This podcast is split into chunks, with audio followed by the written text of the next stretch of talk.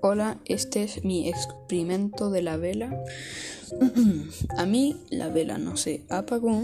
Yo creo que es porque la vela no succiona el agua o algo parecido y como es un material sólido, el agua no pasa sobre él. Y me pregunto si estuviera agrietada y llegaría a la mecha se apagaría.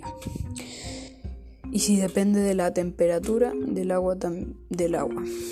También prendí la vela tocando el agua y se prendió sin dificultad. La vela cuando la saqué estaba eh, casi seca. Yo diría que si el agua estuviera más fría, eh, como con hielos, se apagaría. Eh, entonces no se apagó porque es un material sólido y no está agrietado. Eso es todo. Adiós.